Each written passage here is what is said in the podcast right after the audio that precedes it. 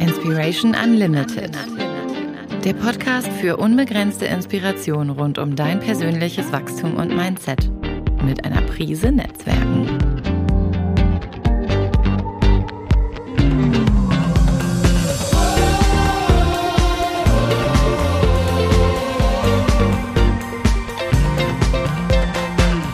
Von und mit Marc-Ulrich Meyer.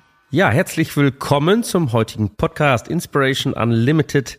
Wir freuen uns, dass du wieder da bist. Und wir heißt mein Gast und ich, ähm, weil heute geht's um ein ähm, Thema, was vielleicht nicht jeden betrifft, aber wo jeder vielleicht schon mal mit zu tun hatte, nämlich das Thema Unternehmensführung und das, Achtung, menschenorientiert. Menschenorientierte Unternehmensführung und ich habe einen Gast dazu eingeladen, der, äh, ich glaube, ein ganz, ganz äh, werteorientiertes, menschenorientiertes Bild hat von seinen Mitarbeitern und auch zum Thema Unternehmensführung.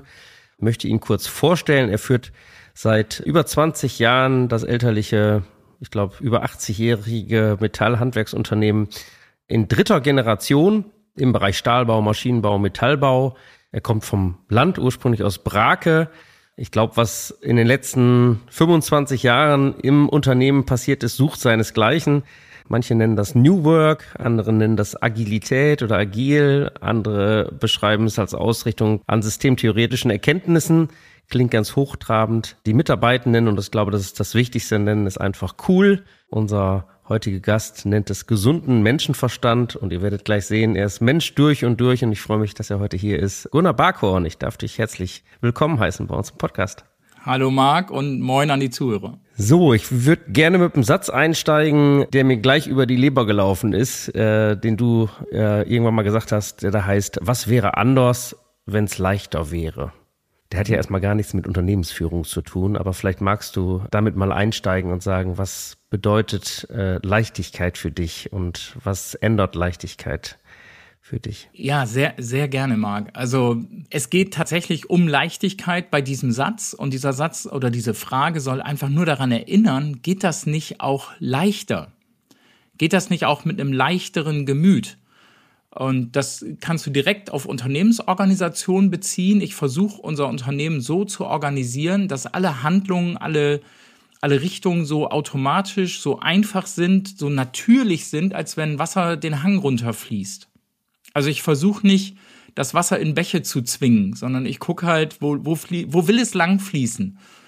Also versuche ich auch nicht Prozesse in irgendwas reinzuzwingen, sondern ich gucke, was ist denn jetzt natürlich, was ist menschenbezogen, was, was würdest du tun, wenn du von nichts eine Ahnung hättest?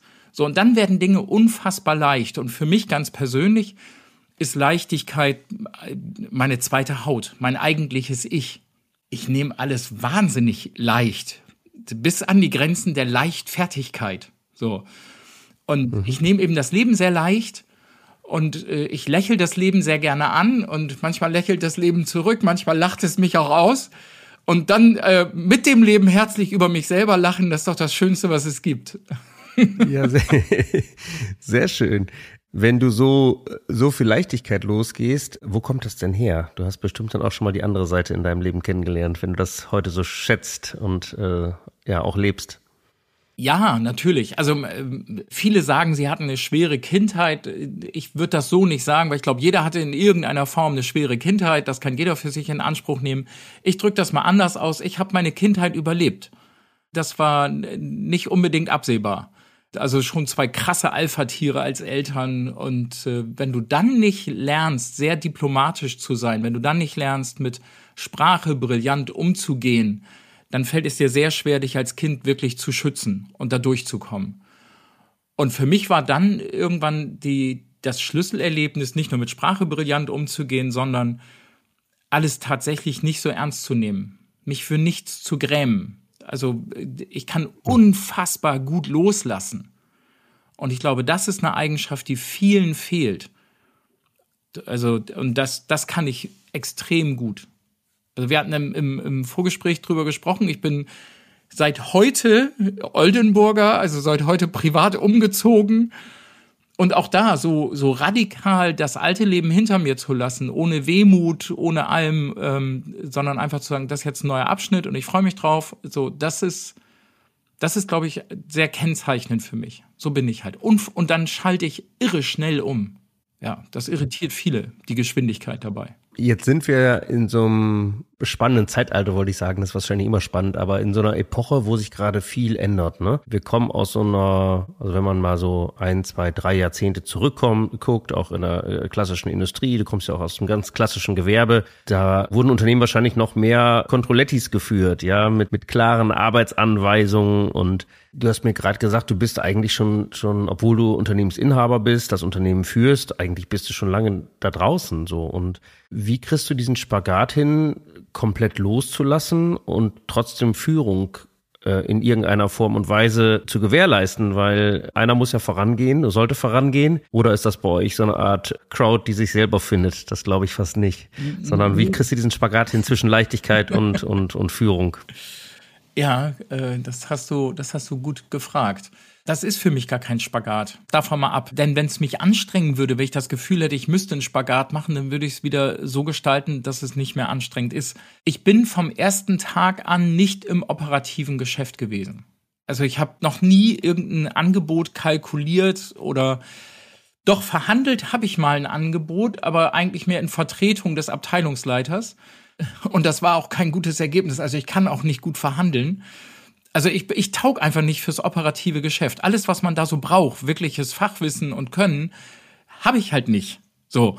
Und deswegen bin ich mehr cool für Visionen und Strategie und von oben auf die Organisation gucken und eben feststellen, das sind jetzt unnatürliche Prozesse. Das, das ist nicht stimmig. Das quält Menschen. Also ich habe ein ganz feines Gehör für das Wort muss zum Beispiel. Also dann geht bei mhm. mir sofort der Satz los, das muss, muss weg.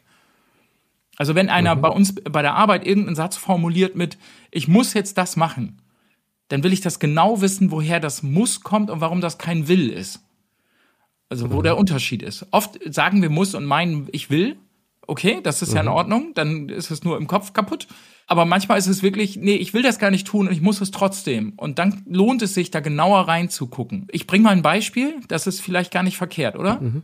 Gerne. Mhm. Mir ist irgendwann sehr deutlich aufgefallen, dass meine Mitarbeitenden gerade im ersten Quartal immer formulieren, ich muss noch Urlaub nehmen. Ich sage, du musst gar nichts. Doch, wegen dem Resturlaub vom alten Jahr und sonst verfällt er zum ersten Dritten. Ne? So ist das in unserem Tarif geregelt und bei vielen anderen ja auch. Und da habe ich gesagt, nein, du musst nicht, ich kann den streichen, das ist überhaupt kein Stress.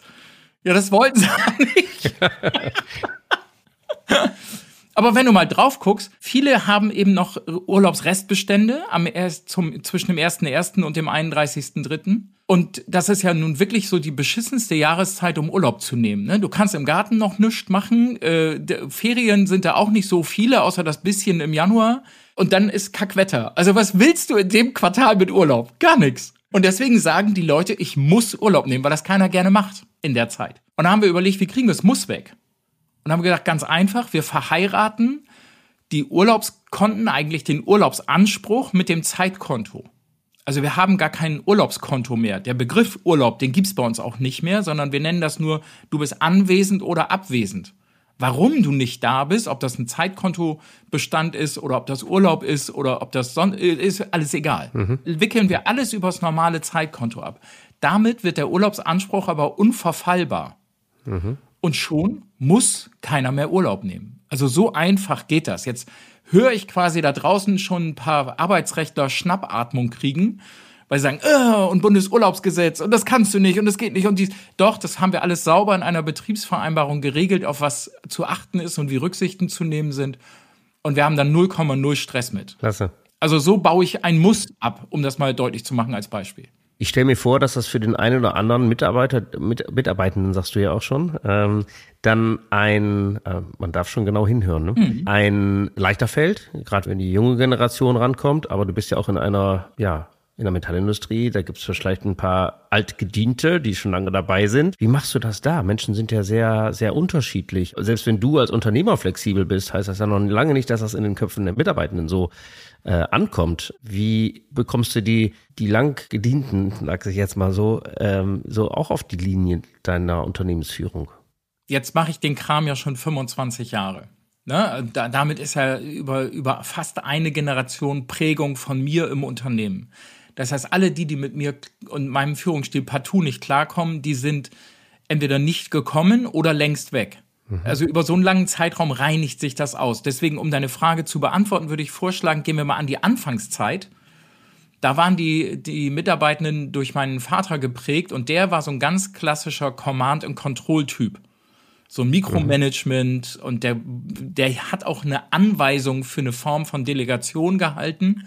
Also der konnte zwischen Anweisen und Delegieren nicht unterscheiden und solchen Dingen.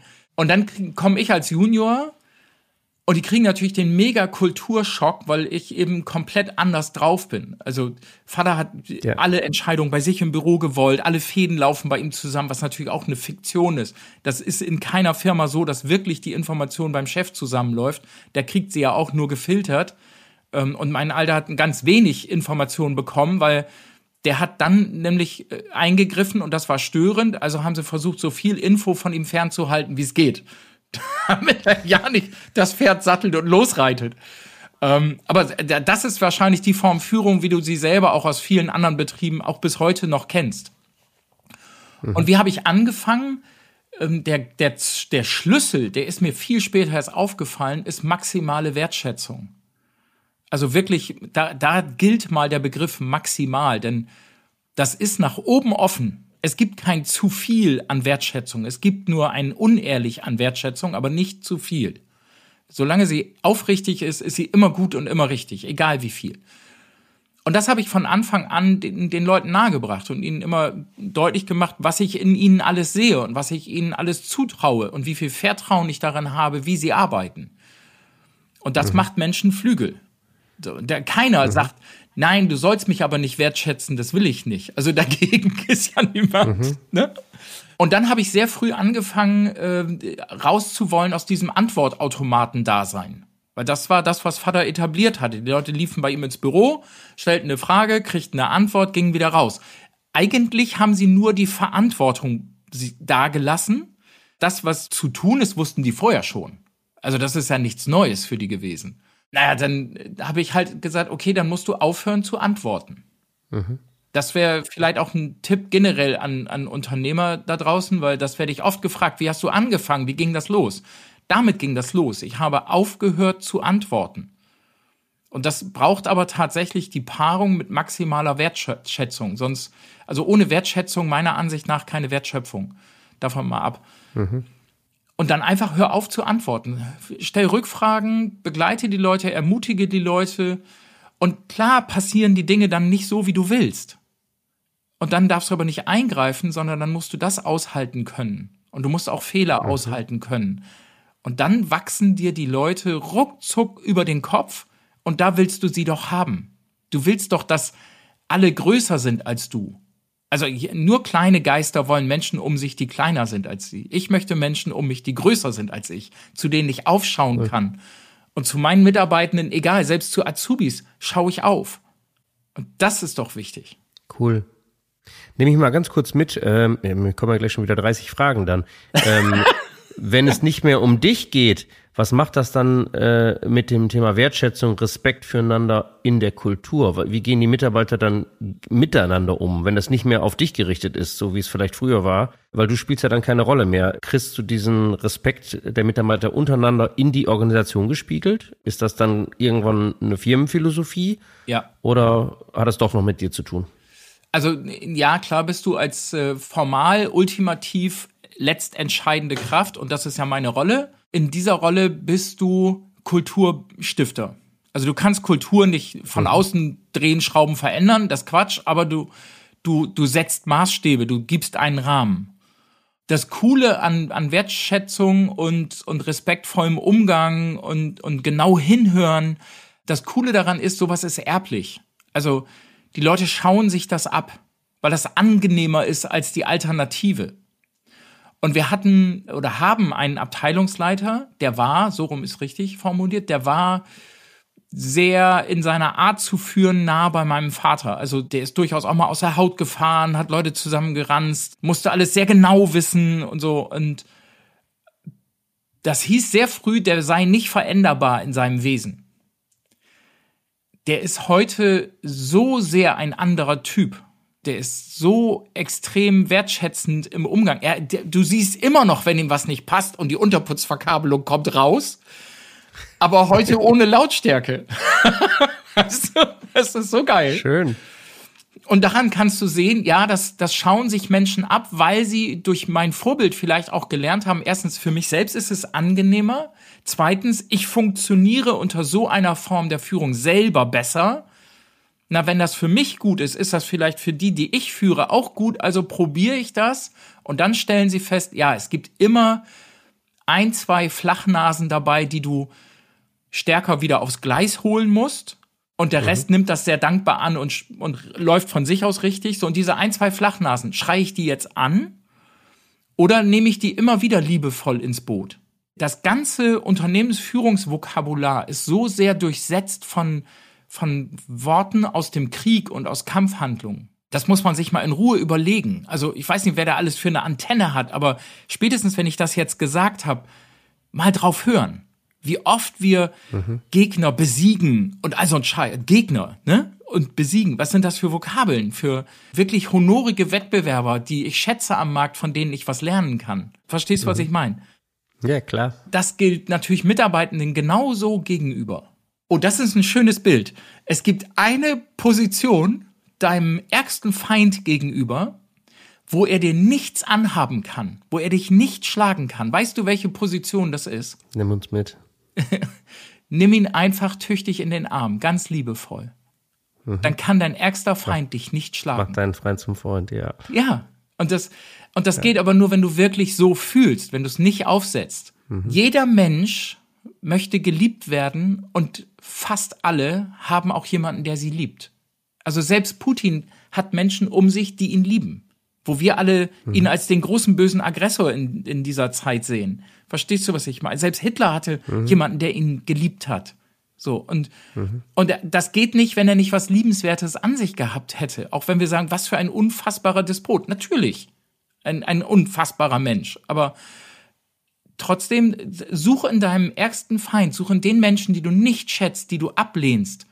Suche in ihnen mal aktiv das, was du schätzenswert findest, was du anerkennenswert findest. Und dann, wenn du das mit Menschen gemacht hast, die dir weit weg sind, dann übertrag das mal auf Mitarbeiter, mit denen du mehr Schwierigkeiten hast als mit anderen, die dir schwerer fallen und krabbel mal in die rein und versuch die mal richtig kennenzulernen. Und wir mhm. sind alle so unfassbar dankbar dafür, wenn sich einer wirklich für uns interessiert. Ja, wir beide sind ja, sind ja ausgiebige Netzwerker. ja. Und das Thema begegnet mir, mir immer wieder, auch im, im, im Bereich Verkaufen, wenn wir Sales-Trainings machen, auch wenn wir weiterempfehlen. Und, und meine Haltung dazu ist immer, interessier dich doch mal wahrhaftig für dein Gegenüber.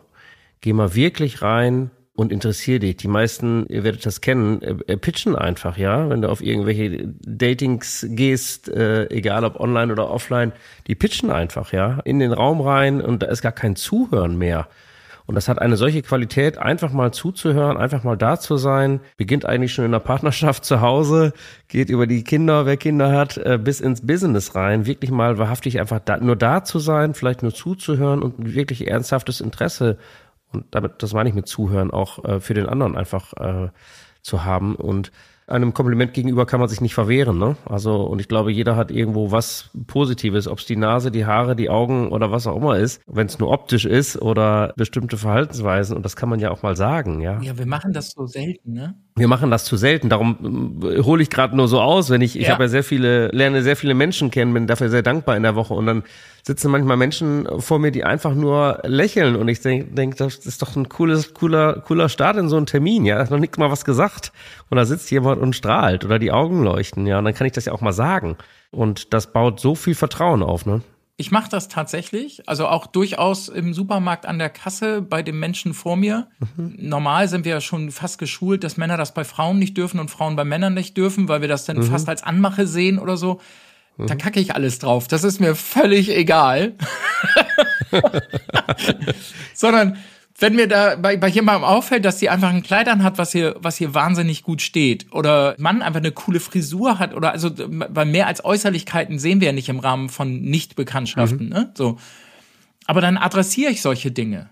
Und, und was meinst du, was mit Menschen passiert, wenn du ihnen bei so einer flüchtigen Begegnung sagst, ich finde ihr Lächeln zauberhaft. Und dann gehst du aber auch weg. Weißt du so? Mhm. Weil, weil, mhm. nur durch die nächste Körperhaltung ist dann eben klar, dass du, dass das keine Anmache ist, weil du dann auch die Situation mhm. sichtlich verlässt. Verstehst du, wie ich meine? Also, und das, mhm. das, ja. das ist einfach schön. Und ich mache das unfassbar gerne, wobei ich auch sagen muss, ich bin nicht als Autodidakt, was das Thema angeht, unterwegs geboren worden. Ich habe mir das von meiner Frau abgeguckt. Die kann das auch. Mhm. Die macht das so geil. Mhm. Also, ja, und du, du, bringst damit einfach Liebe in die Welt, die auf dich zurückstrahlt. Und mhm. das ist wunder, wunderschön und so unglaublich wichtig. Jetzt kommen wir wieder zu dem Anfang mit dem Wort Leichtigkeit. Das kannst du nur machen, wenn du nicht den ganzen Tag deine Stirnfalten kraus ziehst und rumgrummelst oder so, sondern offen in die Welt gehst und dir ja. Menschen anguckst, weißt du? Das kann man wunderbar außerhalb des eigenen Unternehmens trainieren, um es dann nach und nach ins eigene Unternehmen zu tragen. Und das ist bei uns total normal. Und du fragtest vorhin, ob die das sich so abgeguckt haben und wie die das untereinander machen, also wie sehr entbehrlich ich in der Frage schon bin.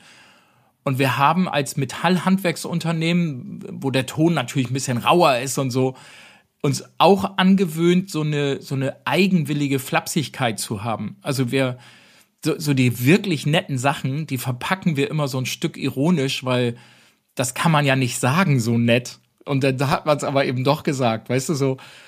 Aber ich will ja nicht, weißt du, ich bin ja, bin ja, bin ja Stahlbauer, ich kann doch nicht so nett sein. Also macht man das so ein bisschen ironisch und flapsig miteinander. Und so haben wir einen eigenen Ton in der Firma entwickelt, der für, für Neulinge ähm, tatsächlich die größte Onboarding-Hürde ist. Das müssen die richtig trainieren, bis die diesen Tonfall lesen können. Also bis die verstanden haben, du Arschloch ist bei uns was sehr, sehr Liebesvolles. Das äh, kriegt aber ja nicht jeder hin. ja, viel Training. Genau. Was mich mal interessieren würde, es gibt ja so die, die typische Frage, wenn es um Skalierung, um Wachstum geht. Wie lange käme das Unternehmen ohne dich aus? Also ohne dass sich irgendetwas ändert. Minimum sechs Monate. Minimum. Und dann ähm, fangen natürlich andere an, äh, auch Kulturstiften stärkeren Einfluss mhm. zu gewinnen. Und wohin dann die Reise geht, kann ich nicht sagen. Also wie sehr die dann an dem Weg bleiben, den, den ich da mal ge gefurcht habe, das weiß ich nicht. Aber ich denke schon, also Minimum sechs Monate ganz locker. Also ich könnte morgen sechs Monate wegfahren und ich wüsste, ich krieg keine Anrufe, ich krieg keine Mails, ich muss nichts unterschreiben. Also cool. Das ist noch eine schöne Anekdote. Mein Vater hat früher, bevor der in Urlaub gefahren ist, immer allen Leuten einen Zettel äh, aufgeschrieben, wo drauf stand, welches Hotel und welche Telefonnummer und welches Fax Faxnummer da ist und wie er zu erreichen ist. Also das ist ja nun so lange her, da gab es noch keine E-Mails und so, ne? Da hätte er eigentlich nur noch mit einem dicken Edding draufschreiben müssen, ruf mich an. So. und dann stand mein erster Urlaub an äh, als neuer Chef und dann sitzen wir so in einer Frühstücksrunde zusammen. Ich sage, ach übrigens, das war Freitags und ich sage, ach übrigens, Montag bin ich zwei Wochen im Urlaub, ne? Äh, wie, was, wo? Wie, wo fährst du hin? Ich sage, ich weiß nicht, ob euch das was angeht, aber ich sag's euch gerne nach Gran Canaria. Okay, aber und, und, und wie können wir dich erreichen? Ich sag, wofür? Ja, aber wenn wir eine Frage haben, ganz ehrlich, Kenners, es gibt nur eine einzige Frage, die zulässig ist. Und das ist, wo liegt das? Das muss in deinem Büro sein, wir finden das nicht. Alles, ja, wenn's brennt. Ich sag, glaubst du, ich komme von Granaria geflogen und, und löscht dann mit, oder was? Bis dahin ist der Shoppen doch eh runter. Also so ein Quatsch. Ach so. Also ich sage, ich fasse euch das zusammen. Ihr wollt doch nicht ernsthaft durch einen Anruf das Ausmaß eurer Inkompetenz unter Beweis stellen. Ach so, äh, nö, nö, nö, nö, äh, schönen Urlaub. so. Aber verstehst du? So, so, so ich krieg ja, im Urlaub cool. keine Anrufe oder so, gar nichts. Das wird jetzt den einen oder anderen Unternehmer, der hier zuhört, vielleicht irritieren, aber ich finde das äh, sehr bemerkenswert und der Weg aus dem Hamsterrad, was sich viele da gebaut haben, eben die Abhängigkeit, die dann da ist als Unternehmer, wenn sie operativ voll drin sind, die ist, glaube ich, manchmal größer, als man, äh, als man glaubt. Insofern Chapeau dafür. Und du bist ja Speaker, als Speaker unterwegs. Du bist Buchautor. Also für alle, die mehr wissen wollen, der Humanunternehmer heißt das gute Werk. Und äh, darin ähm, hast du unter anderem gesagt, Führung ist eine Dienstleistung. Mhm. Das finde ich eine coole Haltung. Vielleicht magst du da nochmal zwei Sätze zu sagen. Damit dienst du letzten Endes dem Unternehmen und definierst deine Rolle damit ja auch ziemlich eindeutig. Ja, also ich frage mich ständig, was kann ich fürs Unternehmen tun und was kann ich für die Mitarbeitenden tun? Ich frage nicht, was kann ich als Unternehmer tun und ich frage auch nicht, was muss jetzt getan werden. Also, ne, also es ist null operativ, sondern wenn ich was fürs Unternehmen tue, dann tue ich eben nichts für Kunden dann tue ich nichts fürs operative Geschäft, sondern ich arbeite nur am Unternehmen. Ich mache nichts anderes, den ganzen Tag nicht. Ich habe dann für mich irgendwann festgestellt, wenn ich mich um die Kunden kümmern würde, aber meine Mitarbeiter sollen sich doch um die Kunden kümmern, dann stehe ich denen ja bei dieser Aufgabe im Weg. Ich will denen ja nicht im Weg stehen auf dem Weg zum Kunden. Also kümmere ich mich nicht um die Kunden, sondern ich kümmere mich um die Mitarbeitenden. Und das so intensiv, dass wir irgendwann festgestellt haben, jetzt bin ich wieder jemandem im Weg, nämlich unserem Betriebsrat. Also, weil das ist ja eigentlich deren Rolle. Und dann habe ich gesagt, oh, das können wir lösen, das Problem. Ihr kümmert euch künftig um das Unternehmen und ich kümmere mich künftig um die Mitarbeitenden. Ist das okay? So, und das ist tatsächlich okay für die. Also wir haben einen richtigen Rollentausch vorgenommen. Und die haben den Fokus auf, was braucht die Firma, damit es ihr gut geht und äh, was und ich gucke, was brauchen die Mitarbeiter, damit es ihnen gut geht. Und seitdem habe ich mit dem Betriebsrat überhaupt gar keine Konflikte. Damit steht der nächste Buchtitel schon fest, ne? Betriebsrat mal anders. Ja, womöglich. Also ich bin jetzt tatsächlich, äh, den, den Kunden möchte ich nicht sagen, aber ich bin tatsächlich jetzt gebucht von einem Kunden, wo die genau das den Schwerpunkt haben. Also die möchten auch ein anderes Verhältnis mit ihrem Betriebsrat gewinnen Beide sitzen noch so in ihren alten Schützengräben und äh, wollen von mir halt einen Impuls, eine Inspiration haben, wie kann es auch anders gehen. Mhm. Da ist eine der Kernfragen, was wäre anders, wenn es leichter wäre. Also kommt doch mal aus den Schützengräben raus. Atmet mal tief durch, lächelt euch einander an und guckt mal, was ihr gemeinsam erreichen könnt. Ja, spannend. Und guckt doch nicht immer auf das, was euch trennt. Gunnar, du hast ja, du hast ja jetzt viel erlebt. Du hast ja äh, in, in Kürze ganz kurz äh, deine Kindheit angerissen. Du hast äh, erzählst, wo du heute bist. Wenn deine Kinder, ich weiß gar nicht, ob du Kinder hast. Hast ja, du Kinder? ich habe zwei Kinder. Beide erwachsen. Beide erwachsen, okay. Wenn die noch ein bisschen jünger wären, was würdest du dir mitgeben, wenn die dich heute um Rat fragen? Was sind die Lektionen, die du mitgeben hast oder mitgeben würdest, wenn die dich fragen, Papa? Also das, das eine sind, sind klare Werte. Also mach dir Gedanken darüber, was sind für mich unverrückbare, unverhandelbare Werte, weil das, das bringt dir Boden unter die Füße. Also es macht dich stabil, wenn du ein klares Wertegerüst hast. Das habe ich ganz intensiv äh, mit denen gemacht und die sind, was das angeht, gut sortiert. Mhm. Und dann ist, glaube ich, eines ganz, ganz wichtig, wenn du diese Leichtigkeit, diese Offenheit Menschen gegenüber haben willst, dann musst du bereit sein, verletzt zu werden. Dagegen kannst du dich aber auch schützen, aber eben nicht durch Entzug oder durch, durch hohe Mauern oder Barrikaden, sondern mein Schutz dagegen verletzt zu werden ist die Erkenntnis, dass ich der einzige Mensch bin, der über das entscheidet, wie, wie ich interpretiere, wie ich es auffasse, was mir von außen begegnet. Also wenn zu mir einer sagt, du bist ein Riesenarschloch, dann ist das für mich eine Information über denjenigen, der das gesagt hat und gar keine Information über mich.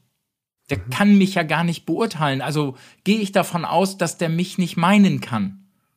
Ich nehme aber trotzdem diese Information wahr und frage mich, wie kommt der zu diesem, zu diesem Satz, also zu diesem Urteil? Was hat ihn denn bewegt? Was ist bei ihm denn los? So, ne? Und ja, das kann mhm. durchaus sein, dass ich was gesagt oder getan habe, was ihn triggert. Aber deswegen bin ich immer noch kein Riesenarschloch. Also ich, das ist mein Schutz. Ich bin innen extrem geschützt gegen, gegen Angriffe. Ich erlaube niemandem, auf mich diesen Einfluss zu haben. Das ist immer meine Entscheidung. Ich bin der Souverän meiner Gedanken.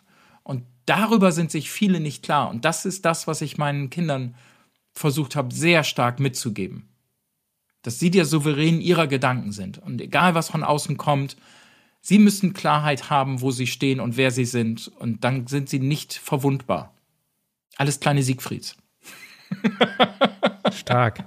Sehr cool. Ich bleib gerade noch mal bei dem Thema, weil es so spannend ist und weil sich gerade so viel tut. Ich äh, habe ja auch Kinder im spannenden Alter. Unser ältestes ist gerade 19, mhm. auch natürlich in der beruflichen Orientierung und ich sehe halt, was sich da ändert. Die neue Generation hat ja eine ganz andere Haltung, eine ganz andere Einstellung zum Thema Arbeit, wenn sie denn überhaupt noch arbeiten wollen oder Arbeit ganz anders interpretieren.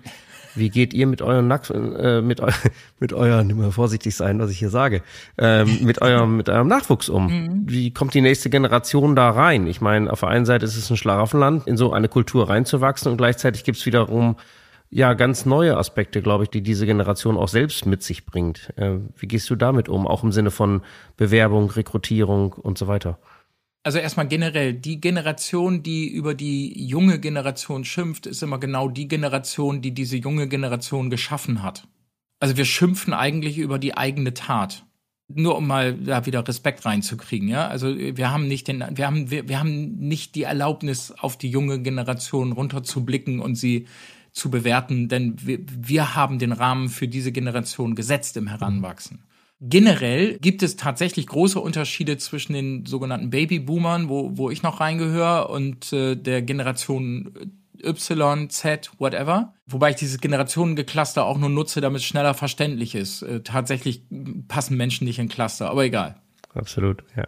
Wir sind aufgewachsen mit äh, halt die Schnauze, äh, ne? Kinder reden nicht dazwischen, wenn die Erwachsenen sich unterhalten. Ähm, es wird gegessen, was auf den Tisch kommt. Es wird dann gegessen, wenn was auf den Tisch kommt. Du hast dann und dann zu Hause zu sein und wenn es nicht gab's ein, wenn nicht, dann gab es einen an die zwölf und was wir am Wochenende machen, entscheiden die Erwachsenen und du darfst das gerne in Anspruch nehmen. So, ne? also du, du hattest aber kein Stimmrecht. So in, in nichts hattest du ein Stimmrecht als Kind. Und Generation Y und Z ist damit aufgewachsen, dass sobald sie auch nur reden konnten, wurden sie mit Fragen dicht geschissen. Was möchtest du zum Mittag? Was möchtest du zum Abendbrot? Was wollen wir am Wochenende machen? Wie möchtest du dies? Wann darf ich dich zu diesem Sport fahren? Wann darf ich dich wieder abholen? So, also Eltern in der perfekten Dienstleisterrolle.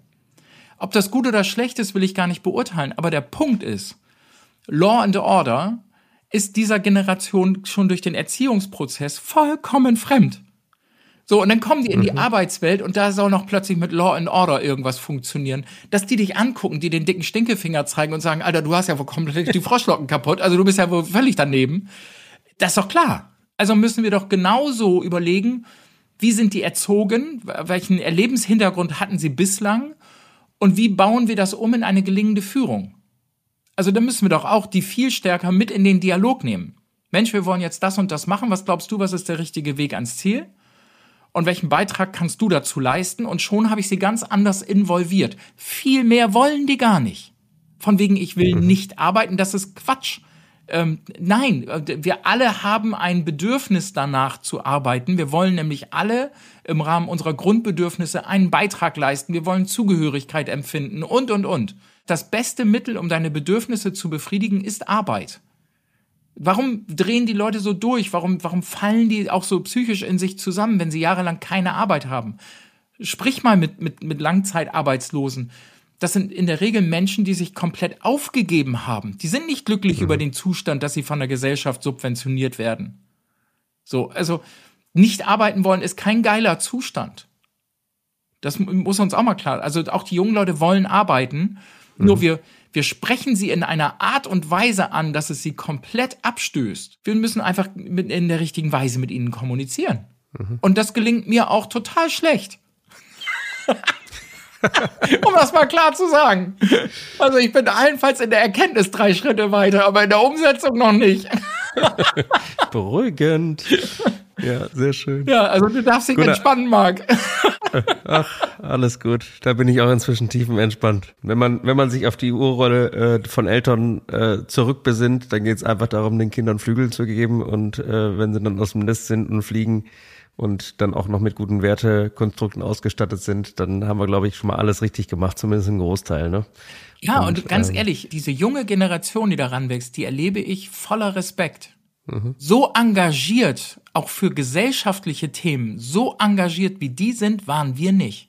Mhm. Also ganz offen, Stimmt. ja. ja. Denen geht auch gepflegt der Arsch auf Grundeis, denn die müssen das komplett ausbaden, was wir da an Naturkatastrophen hinterlassen. Und wir, wir haben es im größten Teil gemacht. Also, okay, den Rahmen gesetzt und viele Entscheidungen in die Richtung haben unsere Eltern noch. Aber unsere Generation mag, wir haben es komplett versaubeutelt, rechtzeitig das Ruder rumzureißen. Das hätte vor 25 Jahren passieren müssen. Und da waren alle Erkenntnisse auf dem Tisch. Haben wir nicht gemacht wie Idioten. Und dass die Generation jetzt sagt, bitte erklär mir nicht, wo der Hammer hängt. Bitte tu mhm. du das nicht, du hast ja keine Ahnung, du hast ja nichts getan in der Sache. Und die haben recht mit dem Vorwurf. Also sollten wir auch da mhm. vielleicht mal ein bisschen mehr Bescheidenheit haben und sagen, hey, ich finde das geil, wie du dich einsetzt. Ich mag nicht manche Stilmittel, würde wahrscheinlich auch wahnsinnig lange Zähne kriegen, ich in Berlin auf einer äh, Autobahn stehe im Stau, weil da vorne wieder sich ein paar festgeklebt haben. Ich glaube auch nicht, dass das eine Protestform ist, die ihr Ziel erreicht, aber das müssen die wissen, ne? Wir müssen es nur aushalten und ich muss es auch nicht bejubeln. Ich darf es scheiße finden. Aber ich habe einen wahnsinnigen Respekt, wie die mit Energie um ihre Zukunft kämpfen. Und wenn ihr das so mhm. sehr auf die Palme bringt, dann dürfen wir mal überlegen, wie viel haben wir da eigentlich kaputt gemacht. Mhm. Schon sieht die junge Generation ganz anders aus in deinen Augen, ne? Ach, alles gut. Nein, ich habe da schon ein differenziertes Bild und ich äh, sage das auch durchaus wertfrei. Also ich beobachte das halt einfach, äh, einfach nur und ich finde das, äh, ich finde das spannend und auch da kann man sich dann die Frage stellen, welchen Beitrag kann ich leisten, welchen Beitrag können wir leisten, ja, ja um zumindest Rahmenbedingungen zu schaffen. Ne? Und irgendwann sind sie dann noch alt genug, um selber Erfahrung machen zu dürfen. Ne? Drei Fragen bitte um ganz kurze, knackige Antworten. Number one, was war so ein großes Learning, für das du dankbar bist in, in den letzten Monaten? Oh, in den letzten Monaten ist eine interessante Einschränkung. Ich merke, dass ich seit Wochen in gewollter Überlast bin. Also das habe ja auch ich so entschieden. Das ist das, das überkommt mich ja nicht, sondern das ist auch ein Stück weit gewollt gewesen. Ich habe ein paar Projekte angezettelt, die sich dann verschoben haben und dadurch überlagern und das bringt diese Überlast, aber am Ende habe ich es ja gewollt. Und ich merke, wie, wie ich dadurch vergesslich werde. Also ich merke, mein Kopf ist überfordert. Ich, ich kann mir mhm. Dinge nicht mehr so natürlich merken wie früher. Und das Learning daraus ist, ich muss mir, ich muss mir viel, viel mehr aufschreiben. Mhm. Und mir geht vor allen Dingen äh, Privates dabei so ein bisschen gerade durch. Also das ist nicht cool. Mhm. So, ne? Und mhm. Auch das, auch das wirst du lösen, genau. Ja. Zweite Frage. Gab es eine Überraschung in, letzten, in letzter Zeit, die du erleben durftest? Irgendwas, was, womit du gar nicht gerechnet hast? Ja.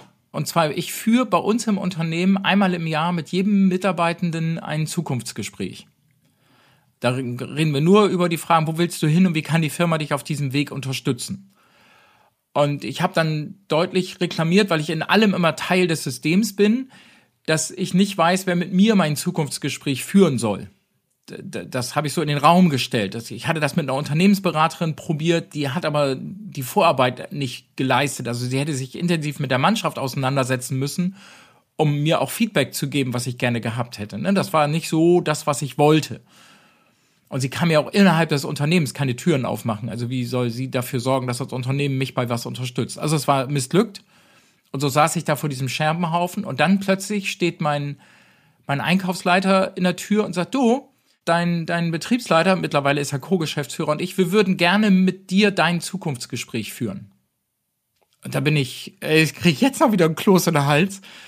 Da bin ich wirklich vor Dankbarkeit so in die Knie gegangen weil das einfach, was für eine große Leistung zu sagen, wir haben da Bock drauf, das mit dir zu machen. Also wie viel Vertrauen auch in mich als Person muss da drin sein, zu sagen, wir machen das mit dir als unserem Chef. Ja, das ist schon geil. Cool. Und das hat mich mega überrascht, dass die die Eier dafür haben und das mit so einer großen Selbstverständlichkeit. Also du hattest jetzt nicht das Gefühl, die haben dabei Fracksausen oder so, sondern das war denen total nah und selbstverständlich, das mit mir zu machen. Und es war ein endgeiles Gespräch. Es hat mir richtig was gebracht und die haben auch an der einen oder anderen Stelle den Finger geil in die Wunde gelegt. Also es war, war ein tolles Zukunftsgespräch, aus dem ich wirklich eine Menge rausziehen konnte. Und das ist jetzt aber cool. schon ein Jahr her und ich habe demnächst mein zweites und ich freue mich. In, gleich, in, gleicher Konstellation nehme ja, ich an. Genau. Gunnar, was ist die eine Sache, äh, Abschlussfrage, die jetzt für dich ansteht? Was steht dies Jahr auf dem Plan? Was ist the one thing? ich betreibe eine, eine Plattform, universum.humanunternehmer.de, ähm, die von Unternehmer für Unternehmer ist, wo sie sich gemeinsam in Gruppen austauschen können, themenorientiert. Wie komme ich zu einem Humanunternehmen? Wie schaffe ich eine menschenorientierte Unternehmensführung? Und das Ding zu einem Erfolg zu machen, das Ding voll zu blasen mit Unternehmern, wo sich möglichst viele wiederfinden, die sagen, hey, ich finde die Ideen und die Ansätze, wie der Junge arbeitet, interessant und ich möchte mir da was von abgucken. Ich möchte von anderen Unternehmern lernen. Ähm, das ist das, was ich gerne groß machen will. Das ist für mich für dieses Jahr the one thing. Und ich möchte gerne bis Ende des Jahres, ich will mich jetzt nicht so festlegen, aber auf jeden Fall am liebsten mehrere hundert Unternehmer auf dieser Plattform haben, damit wir wirklich anfangen, in Dialoge und Diskussionen zu kommen. Und die ist noch ganz, ganz jungfräulich Deswegen sage ich den Leuten auch immer, das ist, als wenn du der Erste um halb acht in der Disco bist. weißt du, bestell dir ein Bier, quatsch mit dem Barkeeper, warte bis elf, die anderen kommen schon noch. Und dann haben wir also, hoffentlich geile Stimmung auf der Tanzfläche. Das ist die Idee. schönes, schönes Bild und schöne Metapher, genau. Ja, jetzt wirst du einige Pioniere hinterm Ofen hervorlocken. Ja, cool. Also, wer auch Humanunternehmer werden möchte, hat damals schon mal ein Zuhause, äh, an das er sich wenden kann. Man findet dich auf LinkedIn, man findet dich bei Instagram. Vernetzt euch, schreibt Gunnar an. Ich glaube, das ist eine ganz, ganz tolle Sache, was du da in die Welt bringst und auch schon den Proof of Concept mit deinem eigenen Unternehmen geliefert hast. Vielen Dank dafür und ja, an euch, wenn es euch gefallen hat, gebt uns gerne ein Like, einen Kommentar und die berühmte Glocke, dass ihr über die neuesten Folgen hier informiert seid. Inspiration ist garantiert, wie ihr heute wieder erlebt habt. Vielen lieben Dank, äh, Gunnar, dass du heute mein Gast warst. Danke dir für die Einladung, Marc. Ich hatte eine Riesenfreude. Das war mir aber bei dir klar. Danke für die Blumen. Also, macht's gut, ihr Lieben. Bis zur nächsten Folge.